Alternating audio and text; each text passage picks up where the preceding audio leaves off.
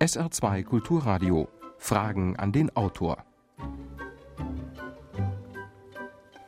Am Mikrofon Jürgen Albers und wir sprechen heute mit Dr. Fritz Reheis zu seinem Buch Bildung kontra Turboschule. Schönen guten Tag, meine Damen und Herren. Schon vor Jahrzehnten hat zum Beispiel John Lennon sich über Instant Karma lustig gemacht. Inzwischen gibt es eine Bibel für Eilige, es gibt Buddha für Gestresste und man kann sich fragen, ob in letzter Konsequenz auch unser Erziehungssystem langsam so aussieht. Da gibt es übervolle Lehrpläne, es gibt ein ständiges hin und her mit Tests und Hetze in der Schule, es gibt Kurzstudiengänge an der Uni und das alles ähnelt dem schnellen, schlechten Essen und es grenzt an Misshandlung. Das meint dieser Autor mit immerhin über 20 Jahren Schulerfahrung. Herr Dr. Reas, erzählen uns doch zunächst mal, wo und wie Sie Ihre Erfahrungen gesammelt haben. Naja, zunächst war ich selbst mal Schüler, 13 Jahre damals noch. Und äh, damals habe ich schon die Erfahrung gemacht, dass äh, mir persönlich manches etwas zu schnell gegangen ist. Aber ich habe es Gott sei Dank geschafft. Dann bin ich Lehrer geworden, um äh, für mich selber äh, zu sehen, ob man es besser machen kann in der Schule. Und habe äh, in über 20 Jahren Schuldienst als Gymnasiallehrer für Deutsch, Sozialkunde, Geschichte und Philosophie feststellen müssen, dass ich ständig unter Zeitdruck gearbeitet habe und dass ich diesen Zeitdruck an die Schüler weitergegeben habe, ob ich es wollte oder nicht. Und nun bin ich an der Uni mit äh, Lehrerausbildung beschäftigt habe dort Gott sei Dank äh, sehr viel äh, größere Freiräume, äh, selbst zu bestimmen, was ich in welcher Zeit machen möchte. Aber insgesamt meine ich, wenn ich meine Erfahrungen zusammennehme und auch das, was in der Erziehungswissenschaft diskutiert wird und mittlerweile erkannt worden ist, dass unsere Schule verantwortungslos mit der Zeit der Schüler umgeht, auch mit der Zeit der Lehrer dass unsere Schule eine Turboschule ist, wie ich äh, den Titel des Buches genannt habe. Mhm. Nun vergleichen Sie in Ihrem Buch immer wieder geistige und körperliche Nahrung. Wo sehen Sie da eigentlich Gemeinsamkeiten? Naja, auch beim Essen haben wir ja mittlerweile die Situation, dass äh, wir uns äh, fürs Essen immer weniger Zeit nehmen, dass wir immer öfters äh, während des Essens noch was anderes tun. Fernseh schauen, äh, äh, unterwegs sind, äh, ja, vom Imbissstand noch etwas verzehrend und dabei schon wieder ganz andere Dinge im Kopf. Und auch die Produktion unserer Nahrung, die hoch, hochtechnisch, hochindustrialisierte Produktion unserer Nahrung ist dem Diktat der Uhr unterworfen.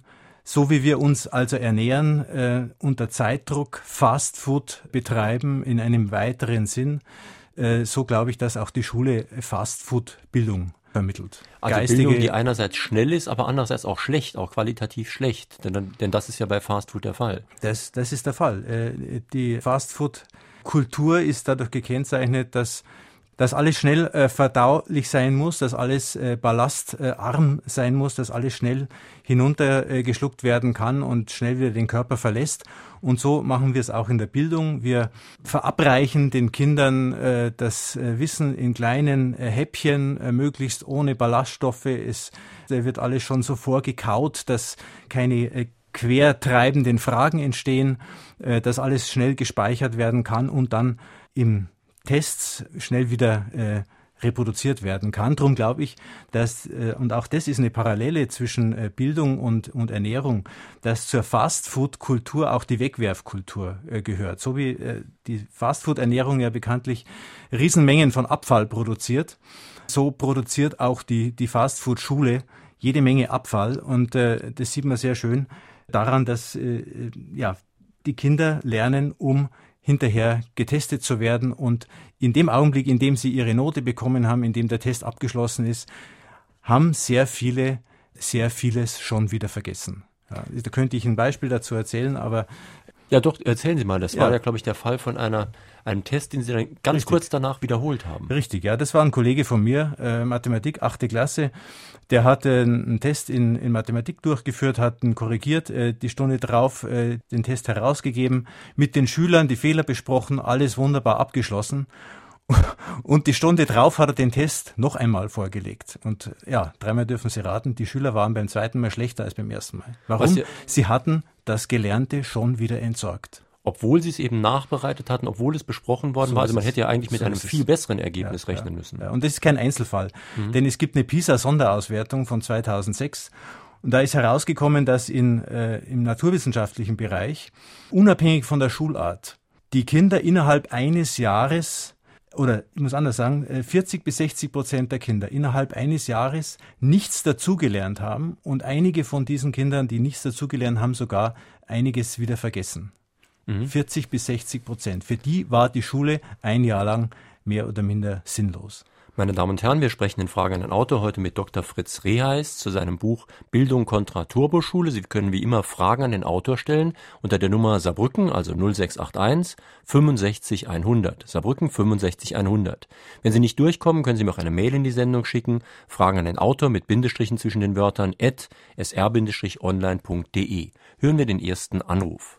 Meine Frage wäre, was hält der Autor von einer schriftlichen Beurteilung der Lehrer durch Schüler und Eltern am Schuljahresende? Ja, ich äh, habe das selbst immer so praktiziert. Äh, ich wollte immer wissen, wie mich die Schüler wahrnehmen und äh, ich habe äh, zum Halbjahr habe ich mir immer ein Zwischenzeugnis von den Schülern äh, geben lassen. In unterschiedlicher Form. Manchmal habe ich es einfach so äh, mündlich äh, ja, ab, äh, abgerufen oder bin rausgegangen, habe hab die Schüler das untereinander zuerst mal besprechen lassen und dann die Klassensprecher das Ergebnis vortragen lassen oder ich habe es schriftlich gemacht. Das finde ich, finde ich sehr interessant und da kommen natürlich manchmal eher ja eher ungewöhnliche äh, Rückmeldungen, wie zum Beispiel der, der Herr Rias könnte sich mal eine neue Hose kaufen oder eine neue Frisur zulegen. Aber sehr oft äh, haben die Schüler sehr genaue, sehr präzise Beobachtung und sehen die Schwächen und Stärken äh, des Unterrichts äh, sehr gut. Ein Hörer aus Neunkirchen hat per Mail gefragt, ob eine Schulpolitik, bei der seit dem Pisa-Schock die Zeitabstände zwischen den zahlreichen Reformansätzen eher noch kürzer geworden sind, nicht denkbar ungeeignet ist, um die Basis für Bildung zu schaffen. Ja, das ist äh, natürlich auch ein Aspekt der Turboschule, dass die Turboschule in immer kürzeren Zeiträumen äh, ihre, ihre Spielregeln verändert, ihre äh, Lehrpläne austauscht. Ich habe in meiner über 20-jährigen Laufbahn drei oder vier Lehrplangenerationen äh, erleben müssen. Und es hieß immer, die Lehrpläne werden verschlankt, sie werden, äh, die, die Freiräume für die Schüler, für die Lehrer erhöhen sich. Und wenn man es genau anschaut, war es in der Regel äh, gerade nicht der Fall.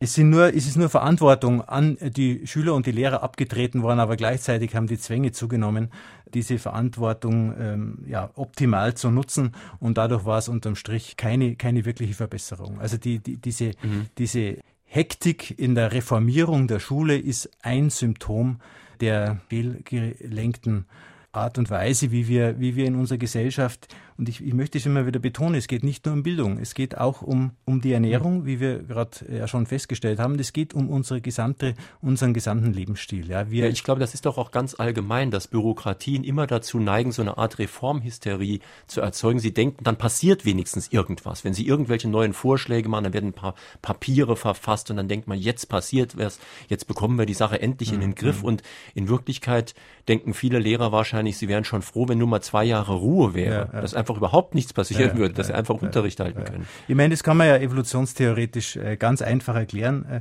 wie problematisch so eine hohe Innovationsgeschwindigkeit ist. Ne? Äh, in der Evolution war immer, hat sich immer vieles geändert, aber wichtig war, dass Änderungen sich bewähren oder scheitern konnten. Das heißt, man muss bei, bei jeder Veränderung die Ergebnisse abwarten.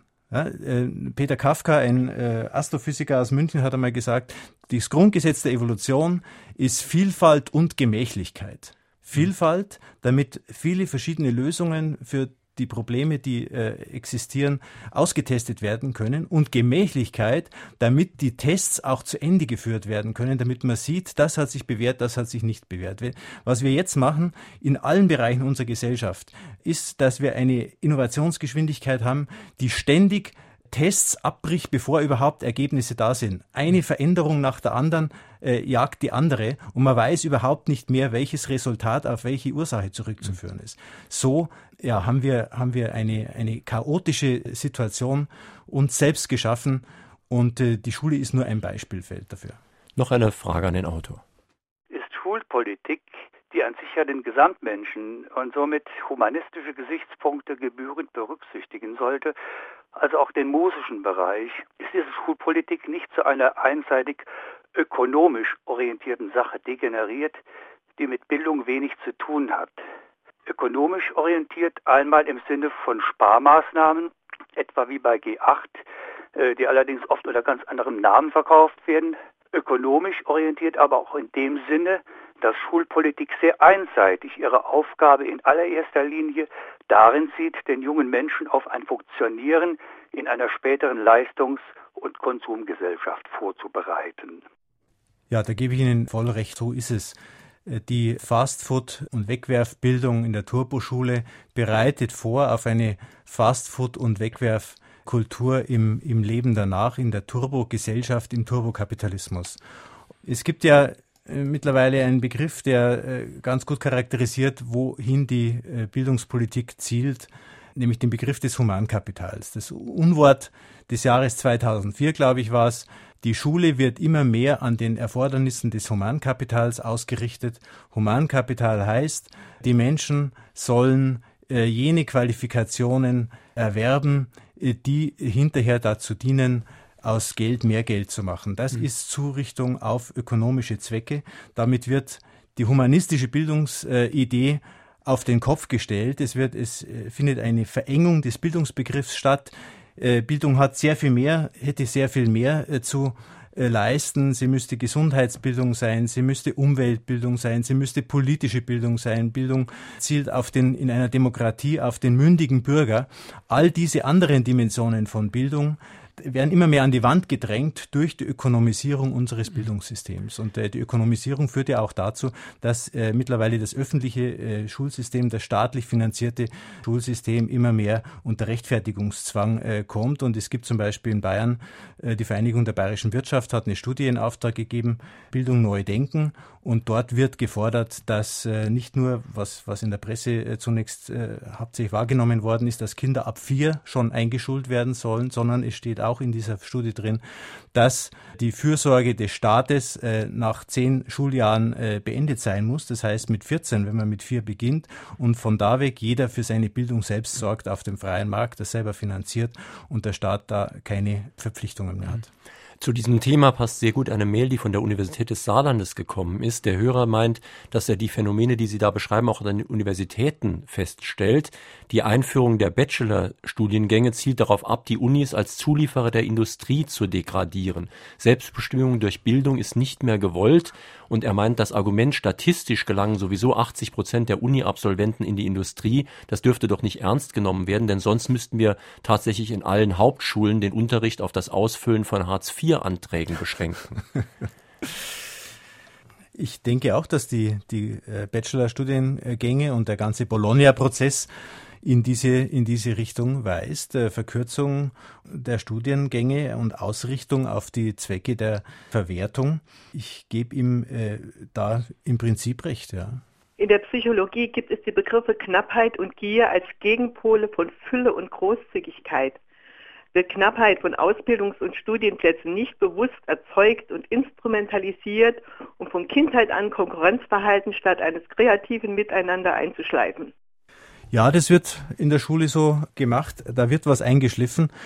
Ich habe die Schule in einem Kapitel meines Buches äh, beschrieben als einen Ort, an dem ein Wettlauf um knapp gehaltene, um künstlich knapp gehaltene gute Noten äh, stattfindet. Die Bildung wird zum, zum Nebeneffekt, wird zum Instrument für diesen Wettkampf um äh, Noten und das bereitet vor auf den späteren Wettkampf um Geld.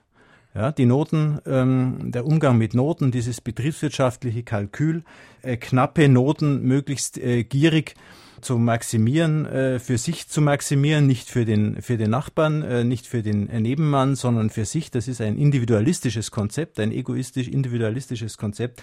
Das wird eintrainiert in der Schule am Medium Note und äh, später im Leben äh, praktiziert am Medium mhm. Geld. Und was dabei zu kurz kommt, das sind die Menschen und auch die außermenschliche Natur, denn mit dieser Art und Weise der, der Maximierung von, von Geld ruinieren wir unsere Lebensgrundlagen, die inneren und die äußeren.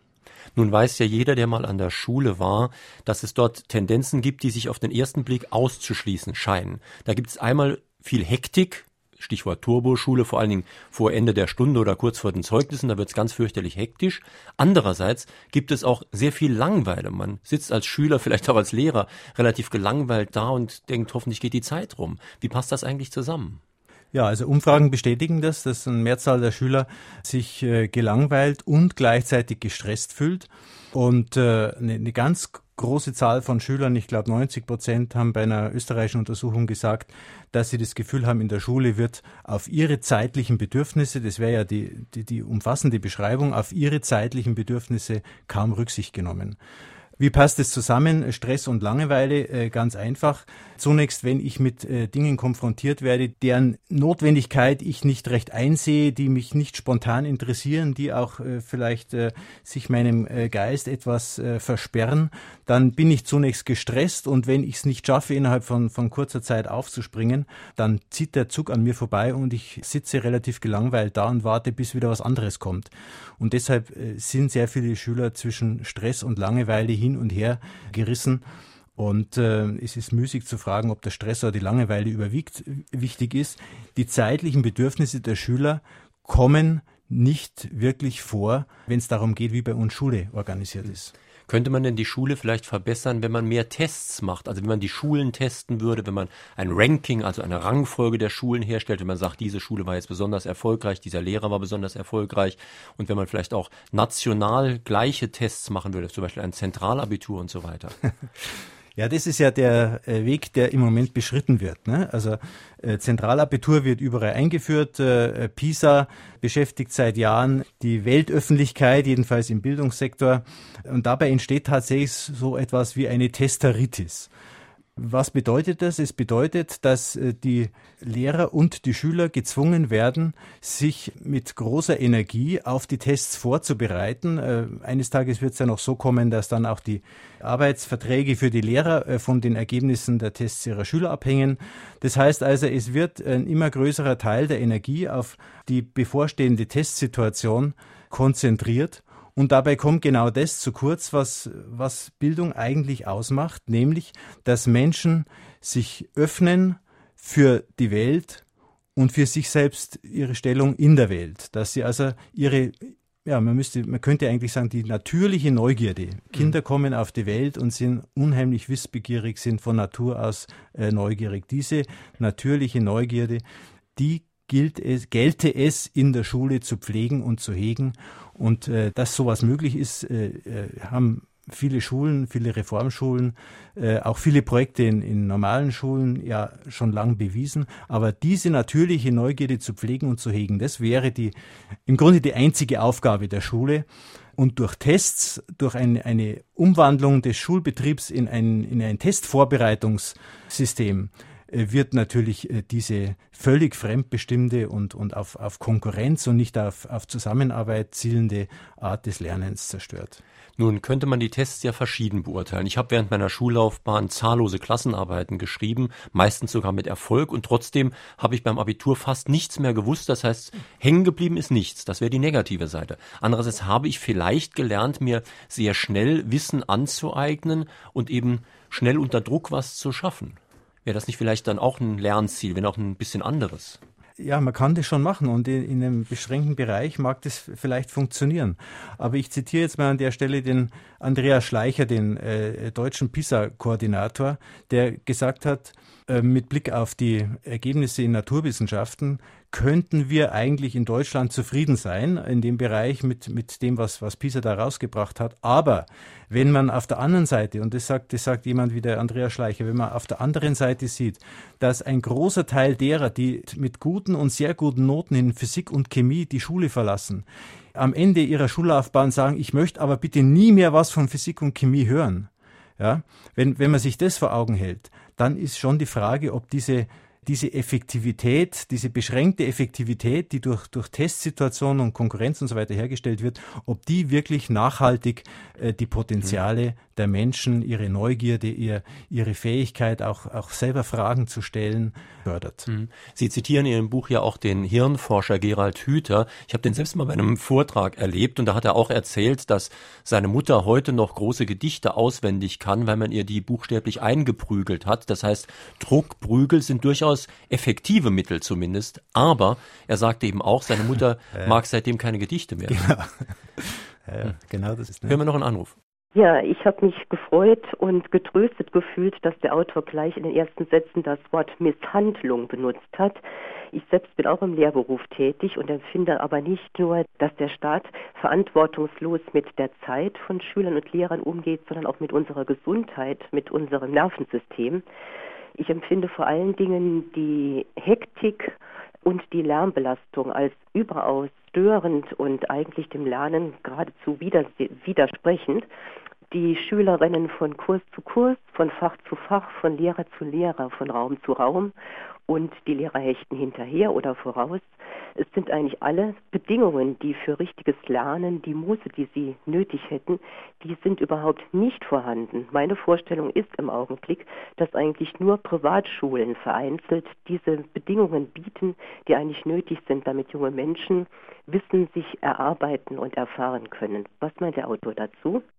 Ja, im ersten Teil gebe ich Ihnen natürlich äh, voll recht. Äh, die Forschung sagt, dass die äh, Gesundheitsbelastung für die Kinder und Jugendlichen, auch die, die in, von der Schule ausgeht, dass diese Gesundheitsbelastungen zunehmen. Man rechnet damit, dass mittlerweile ein Fünftel der Schülerinnen und Schüler an ihrem Körper äh, Schulstresssymptome äh, wahrnehmen und dagegen unter anderem mit Medikamenten oder, oder durch Selbsttherapie mit Zigaretten, Alkohol, äh, Sucht, Spielsucht oder sonst etwas reagieren oder auch mit Aggressivität. Die, die Anzahl der psychodynamischen, der in Richtung Gewalt gehenden äh, Reaktionsweisen nimmt zu an der Schule, das Gewaltpotenzial nimmt zu. Auch das ist ein, das zeigt sich ja dann in dem Lärm zum Beispiel, der, der an Schulen entsteht. Und äh, wir wissen ja, dass in seltenen Fällen dieses Gewaltpotenzial sich auch sehr blutig äußern kann. Ich erinnere einfach an das äh, Schulmassaker in Erfurt 2003, glaube ich, war das oder 2002. Also die Gesundheitsbelastung im Übrigen auch der Lehrer. Die größte Lehrergesundheitsstudie hat ermittelt, dass zwei Drittel der Lehrer gesundheitlich bedroht sind durch ihre Arbeit, dass sie äh, zu wenig Gesundheitsressourcen haben, um äh, dauerhaft äh, ihren, ihren Beruf äh, ohne Schädigung äh, tun zu können. Also die Beschreibung, äh, die Sie gegeben haben, die kann man nur unterstützen und ergänzen. Was die Alternativen angeht, es ist in der Tat so, ich habe äh, in einer Montessori-Grundschule einmal hospitiert und äh, gestaunt, wie ruhig, wie gelassen, wie entspannt dort äh, gearbeitet wird, wie die Schüler selbsttätig, selbst organisiert. Es war übrigens eine jahrgangsübergreifende Lerngruppe von der ersten bis zur vierten Klasse, wie die den ganzen Vormittag miteinander verbracht haben. Das war für mich unglaublich, dass, dass es überhaupt sowas gibt. Aber ich meine nicht, dass das auf Privatschulen beschränkt sein muss, sondern es ist Pflicht, des Staates, des Sozialstaates, des, des Sozialstaates äh, im Land der Dichter und Denker. Es ist Pflicht, die Erkenntnisse, die es in der Reformpädagogik, in der Entwicklungspsychologie schon lang gibt, die auch schon langsam endlich in die öffentlichen Schulen einziehen zu lassen. Ich möchte auf zwei Entwicklungen am Gymnasium verweisen und fragen, wie diese miteinander vereinbar sind. Auf der einen Seite reformiert man die Oberstufe mit dem Ziel, die Allgemeinbildung der Schüler zu verbessern und auf der anderen Seite führt man in immer mehr Bundesländern das achtjährige Gymnasium ein. Wie kann man diese beiden Entwicklungen zusammenbringen? Ich verstehe nicht ganz, weshalb Sie da einen, einen Widerspruch sehen. Die Verkürzung der Schulzeit äh, dient einfach dazu, die Leute schneller auf den Markt zu bringen, schneller an, das, an, an, den, an die Erträge des Humankapitals heranzubringen.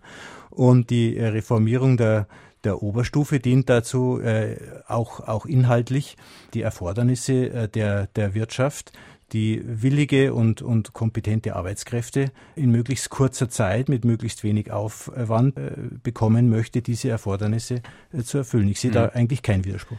Ein Hörer, der leider nicht geschrieben hat, woher er schreibt, äh, schreibt hier, ihn würde interessieren, wie der Autor zu der auch im Saarland um sich greifenden Idee steht, nämlich Schulen der ISO 9001 zu unterwerfen, eine Zertifizierung. Welche Möglichkeiten sieht er den treibenden Kräften dieser Initiativen, die Absurdität des Versuches klarzumachen, ein System, das versucht, Prozesse eines Wirtschaftsunternehmens auf Schulen anzuwenden.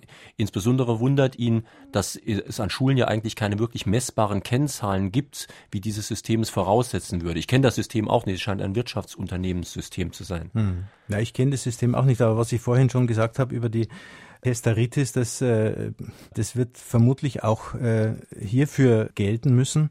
Ich glaube überhaupt, wenn ich, wenn ich noch einmal meinen mein, äh, kapitalismuskritischen Aspekt oder, oder meine kapitalismuskritische Sichtweise einbringen kann, ich glaube überhaupt, dass wir dazu tendieren, alles was wir tun, ob wir arbeiten oder ob wir lernen, äh, messen zu wollen. Und diese, diese Maßzahlen, die wir da gewinnen, sollen dazu dienen, am Schluss die, die Umrechnung von realen Kräften von, von Ressourcen, ob es menschliche Ressourcen sind oder Naturressourcen, die Umrechnung in Geld zu erleichtern. Mhm. Ja, das, der Shareholder Value mhm. verlangt gewissermaßen, dass wir menschliche und nichtmenschliche Ressourcen und natürlich auch Institutionen, die von Menschen gebildet worden sind, dass wir die in, in so eine Rankingliste äh, bringen damit, äh, damit die, die Geld investieren, wissen, wo sie ihr Geld hinstecken sollen. In jetzt welche ist, Schule, in welchen Menschen. Jetzt ist auch mal eine kritische Mail gekommen. Der Hörer meint, wir sollten uns von Ihnen nicht kulturkritisch einlullen lassen, denn Sie kritisieren ja zum Beispiel, dass die Bildung nach den Interessen der Wirtschaft ausgerichtet wird.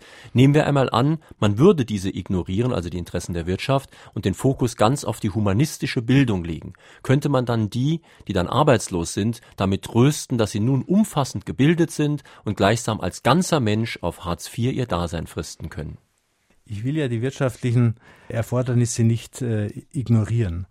Ich will nur darauf aufmerksam machen, dass wir als Menschen mehr sind als Humankapital und dass wir uns umfassend bilden müssen, auch um mit den Problemen, mit, den, mit dem Irrsinn unserer Art des Wirtschaftens etwas äh, selbstbewusster und etwas kritischer umgehen zu können. Also zum Beispiel, dass jemand, der arbeitslos ist, wenn man sich jetzt einmal auf diese, auf dieses Beispiel verlegt, dass jemand, der arbeitslos ist, sich nicht damit trösten kann, dass er ja Goethe lesen kann in seiner, in seiner Zeit und nicht unbedingt nur äh, RTL 2 gucken muss, sondern dass jemand, der arbeitslos ist, in der Lage ist, den Grund seiner Arbeitslosigkeit, der ja zum geringsten Teil in ihm selbst steckt, sondern der in der Art und Weise, wie wir in unserer Arbeitsgesellschaft äh, mit Arbeit umgehen, äh, mit dieser Art und Weise zusammenhängt, dass er den Grund seiner Arbeitslosigkeit, die Systemfehler der herrschenden Ökonomie erkennen kann und zusammen mit anderen, die vielleicht auch Hartz IV haben oder nicht Hartz IV,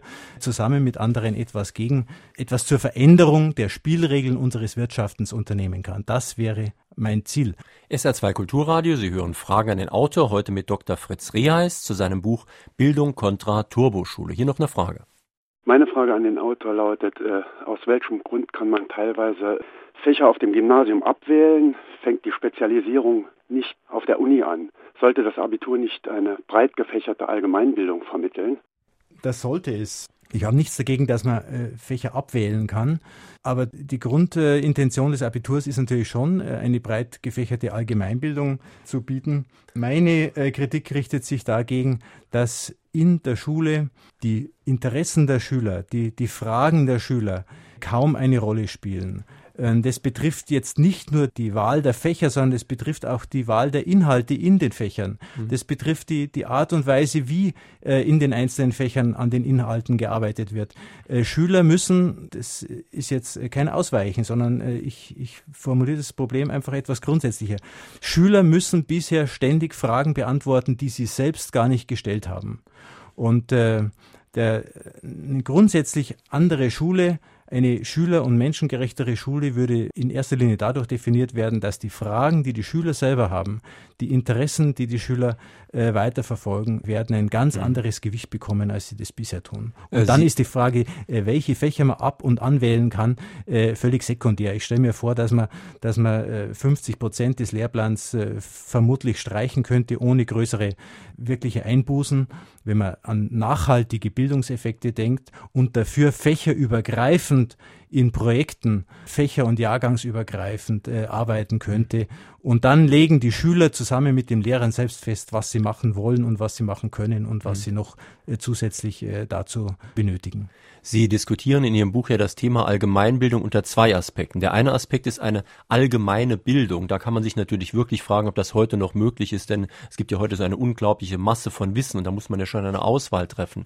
Aber der andere Aspekt von Allgemeinbildung ist ja eine Bildung für die Allgemeinheit. Das heißt, die Allgemeinheit der Bürger bekommt eine gewisse Grundbildung. Und das könnte natürlich sehr wichtig sein, damit unsere Gesellschaft, die in verschiedene Gruppen zu zerfallen droht, noch irgendeine gemeinsame Basis hat. Das ist genau richtig. Und das wird uns ja viel zu wenig bewusst, dass die Schule der einzige Ort ist, an dem die gesamte nachwachsende Generation erfasst wird und, auf, und zwar auf ein und dieselbe Art erfasst wird.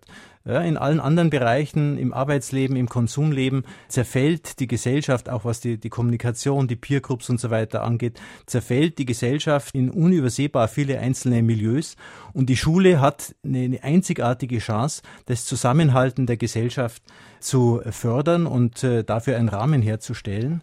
Und dazu müsste natürlich Allgemeinbildung in diesem Doppelsinn, äh, nämlich äh, Bildung im Medium des Allgemeinen äh, und Bildung für das Allgemeine. Also sowohl die Form als auch die Inhalte müssen auf das Allgemeine äh, bezogen sein. Es sind inzwischen sehr, sehr viele Fragen hier eingegangen. Hören wir gleich die nächste. Auf welcher Grundlage behaupten vor allem Gymnasiallehrer, dass sie auch Pädagogen seien? Wie könnte das Benotungssystem 1 bis 6 reformiert und welche konkreten Fächer zur späteren praktischen Lebensbewältigung eingeführt werden? Naja, das waren jetzt drei Fragen. Die erste Frage, ob die Gymnasiallehrer Pädagogen sind, da habe ich auch so meine Zweifel. Ich selbst habe Pädagogik studiert, unter anderem habe auch in, in, Erziehungswissenschaften noch die Lehrbefähigung fürs Gymnasium äh, bekommen, aber habe schon den Eindruck, dass viele Gymnasiallehrer sich einfach als kleine Fachwissenschaftler sehen und von Pädagogik äh, ziemlich wenig Ahnung haben. Da könnten Sie von den, von den Grundschullehrern äh, zum Beispiel sehr viel lernen. Was die Benotung angeht, diese Form von Benotung, die wir haben, halte ich für absolut kontraproduktiv. Ich zitiere mal äh, Frederik Fester, einen Lernforscher und Systembiologen, der in den 70er Jahren schon geschrieben hat, die, indem die Schule so stark an Noten ausgerichtet ist, erzieht sie die Kinder zu Einzelkämpfern. Und damit äh, schafft sie Voraussetzungen, die den Menschen als Gattung zum Untergang weit. Ja, der Mensch als, als Gattung ist auf Kooperation angewiesen. Die Schule äh, zerstört die Kooperationsfähigkeit durch ihre Notengebung und das ist äh, ein, ja, der Fester sagt, die Schule ist eine Schande und ich denke auch, dass äh, die Möglichkeiten für kooperatives Lernen an der Schule sehr viel stärker gewichtet werden müssten, wobei ein Rest von individueller Konkurrenz äh, durchaus äh, vorstellbar ist ist es nicht entscheidend, was wir lernen, wie wir lernen und wo wir lernen. Bedarf es heute nicht einem Glücksfall, welche Schule man besucht?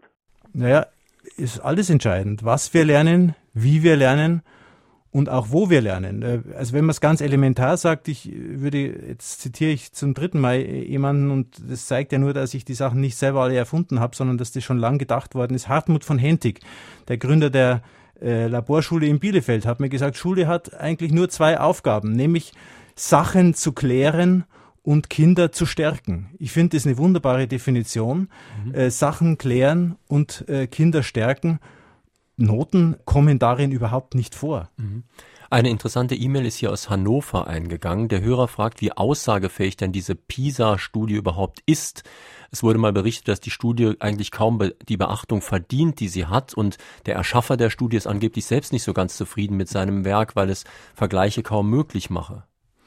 Ja, ich bin auch ein Kritiker äh, der PISA-Studie. Äh, die PISA-Studie misst ja nur einen ganz beschränkten Teil dessen, was, was Schule äh, produzieren soll. Sie geht äh, überhaupt nicht ein auf zum Beispiel die, die kulturellen Fächer, auf die, auf die musische Bildung. Äh, sie, sie misst überhaupt keine Kompetenzen, die wir als Sozialkompetenzen äh, bezeichnen würden, die Kooperationsfähigkeit, die Fantasie der Kinder, die Neugierde der Kinder, all das, was nachhaltig ganz unter einer nachhaltigen Betrachtung ganz, ganz wichtige Bildungsziele wären, wird von PISA nicht erfasst. Und das ist für mich ein Beleg dafür, dass PISA eben auch so ein Versuch ist, im weltweiten Turbokapitalismus die Ressource Mensch, die, die Bildungsfähigkeit des Menschen zu beschränken und zuzurichten auf die Bedürfnisse äh, der Arbeitsmärkte. Und im Übrigen ist ja interessant, dass die Folgerungen, die aus PISA gezogen werden, werden so konträr sind. Die einen sagen, an PISA sieht man, man braucht der Gesamtschule, andere sagen, an PISA sieht man, man braucht mehr Drill.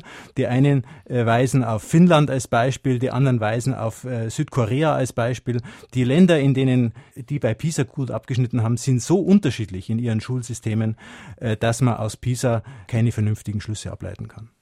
Was hält der Autor von Modulen, die man von der ersten Lehre bis zum Abschluss einbaut, sodass also Defizite, die auftreten und Fehlendes, was festgestellt wird, nachgelernt werden kann? Das wäre zum Beispiel in der beruflichen Bildung ganz, ganz wichtig. Ja, ich bin selbst gerade äh, an der Uni jetzt damit beschäftigt, Modulbeschreibungen äh, für die politische Bildung, für Sozialkunde, Didaktik der Sozialkunde zusammenzustellen. Deshalb bin ich da noch nicht so kompetent dafür. Ich äh, könnte mir vorstellen, dass wenn solche Modulbeschreibungen gut gemacht werden, wenn es also wirklich nur darum geht, zu beschreiben, was gelernt werden soll und wie gelernt werden soll und wenn dabei äh, Bausteine entstehen, die, die die Entscheidungen der Lernenden für bestimmte Stoffe, für bestimmte Ziele nicht schon vorwegnehmen, wenn also äh, ja, die Lernenden partizipieren können an ihren Lernprozessen, dann ist es vermutlich sinnvoll, solche, solche Modulkonzepte zu entwickeln. Eine ganz interessante Frage von einem Hörer aus Saarbrücken. Er sagt, Jungen sind in der Schule im Vergleich zu Mädchen benachteiligt. Dazu hat das Bildungsministerium kürzlich eine ausführliche Studie herausgegeben. Was meinen Sie dazu? Ja, früher hat man ja immer gesagt, die Mädchen sind die Verlierer. Äh, mittlerweile hat man oft den Eindruck, dass es tatsächlich umgekehrt ist. Und, und man hört ja auch immer wieder, dass zum Beispiel aus den neuen Bundesländern Mecklenburg-Vorpommern, Brandenburg und so weiter, dass dort äh, kaum mehr ein Junge überhaupt das Abitur machen kann oder schafft weil die Jungen offenbar in einer, in einer Kultur mittlerweile leben, die von der äh, Kultur der Schule, von der Lernkultur der Schule sehr, sehr, sehr unterschiedlich ist. Ich muss auch bestätigen, dass, dass es oft, wenn man als Deutschlehrer jemand äh, ja, braucht, der, der irgendeinen Text gut vorlesen kann, dass man dann selten einen Jungen nehmen kann. Äh, die Mädchen lesen einfach mehr und lesen besser. Und die Jungen verbringen einfach einen Großteil ihrer Zeit mittlerweile mit irgendwelchen elektronischen Spielsachen, die von den schulischen Kompetenzen eher, eher ablenken, als, mhm. als ihnen förderlich sind. Wer wirklich lernen will, kann das auch in kurzer Zeit, wenn man sich nicht durch übermäßiges Fernsehen, Disco und so weiter ablenken lässt. Es gibt genügend andere Freizeitaktivitäten. Wer aber ein Ziel hat, kann mit guten Lehrern, darauf kommt es an, in kurzer Zeit sehr viel erreichen.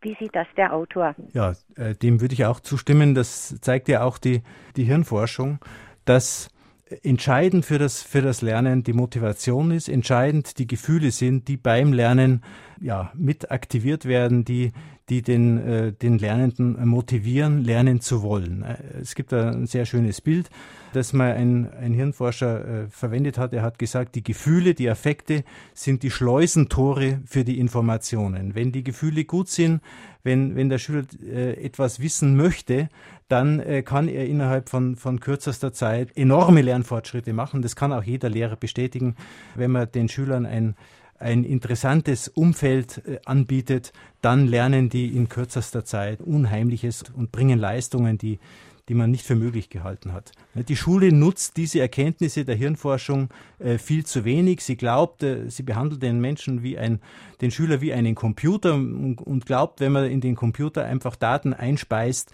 dann werden die schon gespeichert und, und verarbeitet. Das ist ein völlig äh, reduziertes Bild des menschlichen Lernens. Lernen ist, wie es die Pädagogen, wie es Pädagogen seit Jahrhunderten sagen, ein ganzheitlicher Prozess, bei dem spielt Kopf, Herz und Hand eine gleichberechtigte Rolle. Kopf, das sind die, die Kognitionen, die Informationen, Herz, das sind die Gefühle, die, die Motivation, die Bedürfnisse, die man hat im Lernprozess und Hand, das ist äh, das praktische Arbeiten, das praktische Handeln. Lernen äh, ist auch ein wichtiger Punkt für mich, wo mich der Umgang mit Zeit so sehr interessiert.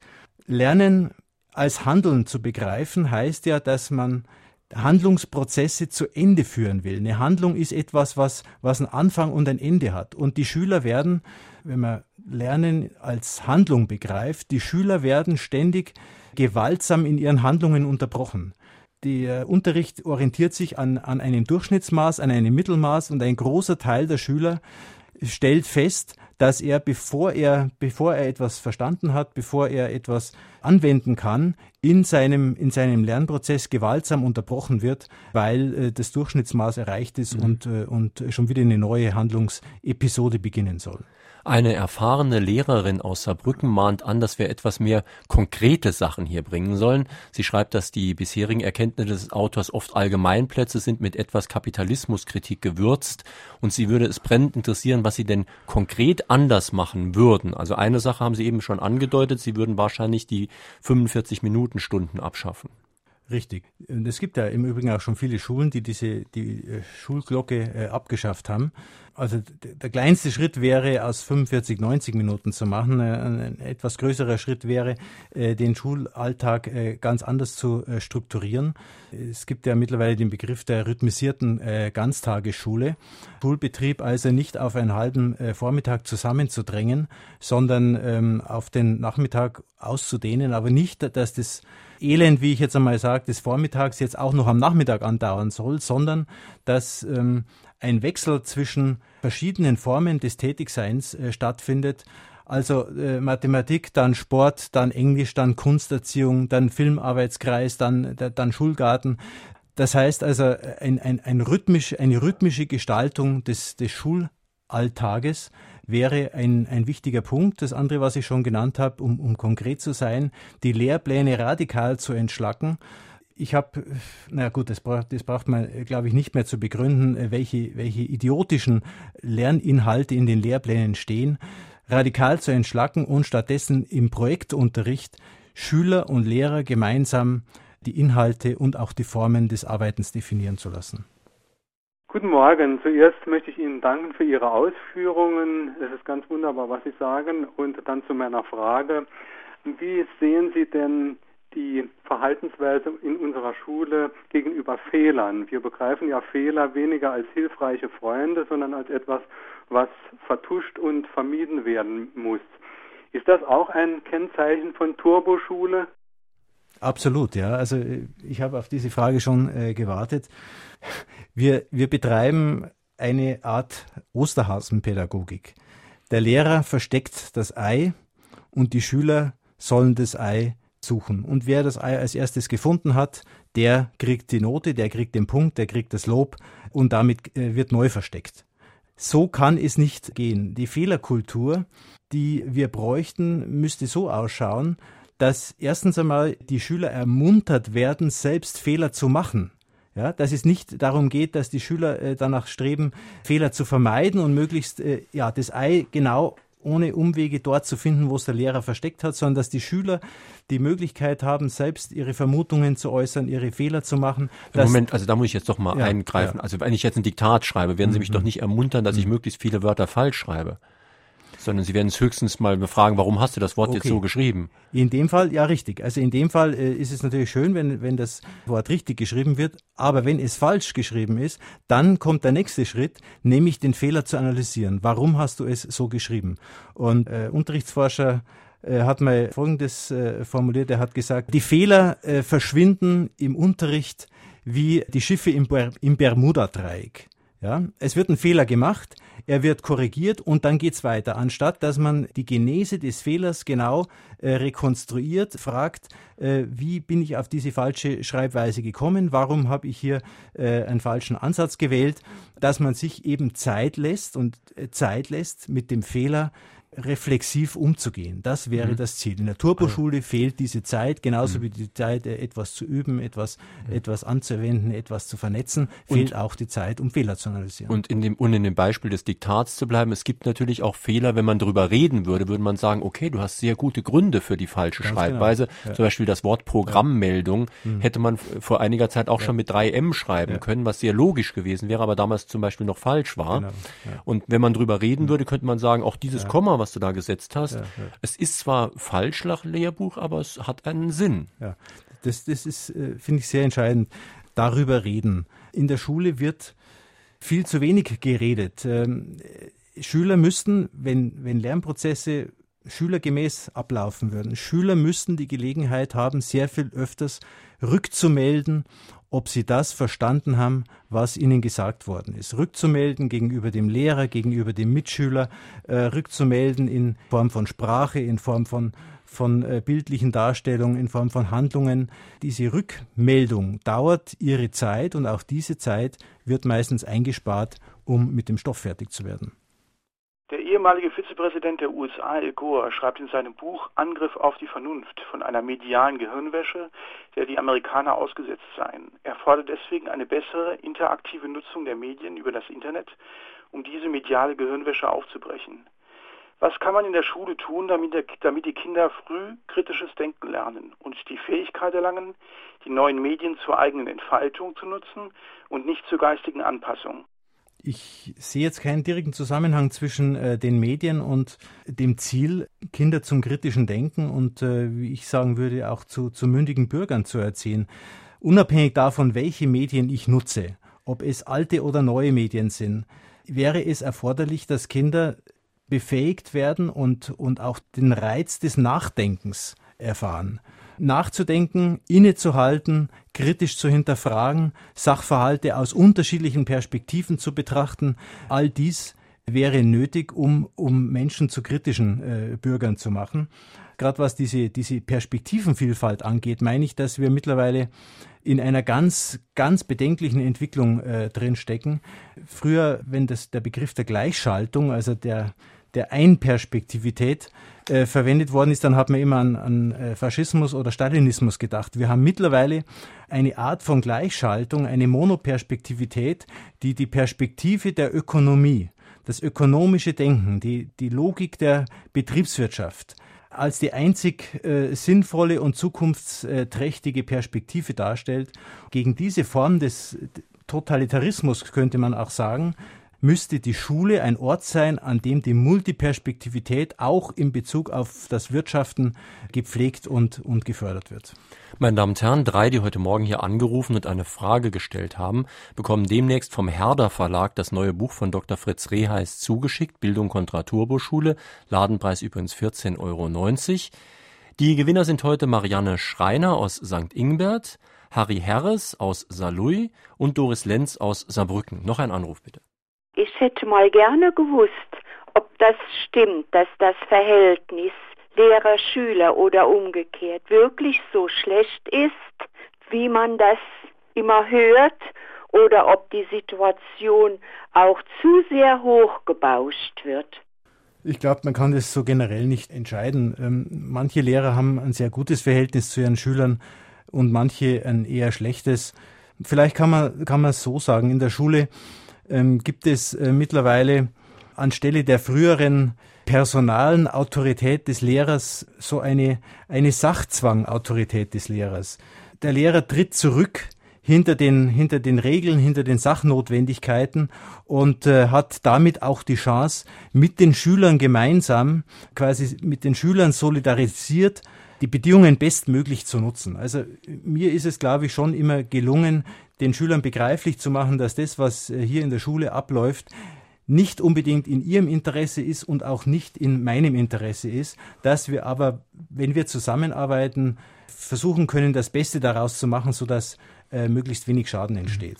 Ein Hörer aus Dillingen schreibt, dass engagierte Lehrkräfte, die sich wirklich bemühen, ja auch ausgebremst werden, und zwar nicht nur von Kollegen und der Kultusbürokratie, sondern vor allem auch von Eltern, Eltern nämlich, die um die Konkurrenzfähigkeit ihrer eigenen Kinder fürchten. Leistung wird dann als Totschlagargument entgegengehalten, meint der Hörer hier. Aber mal andersrum gefragt, äh, haben die Eltern nicht vielleicht auch irgendwo recht? Die wollen, dass ihre Kinder was lernen, die wollen, dass ihre Kinder Leistung bringen und hinterher eben auch einen guten Job bekommen. Ganz genau. Die Eltern sind genauso überfordert wie, wie die Lehrer, wie die Kinder.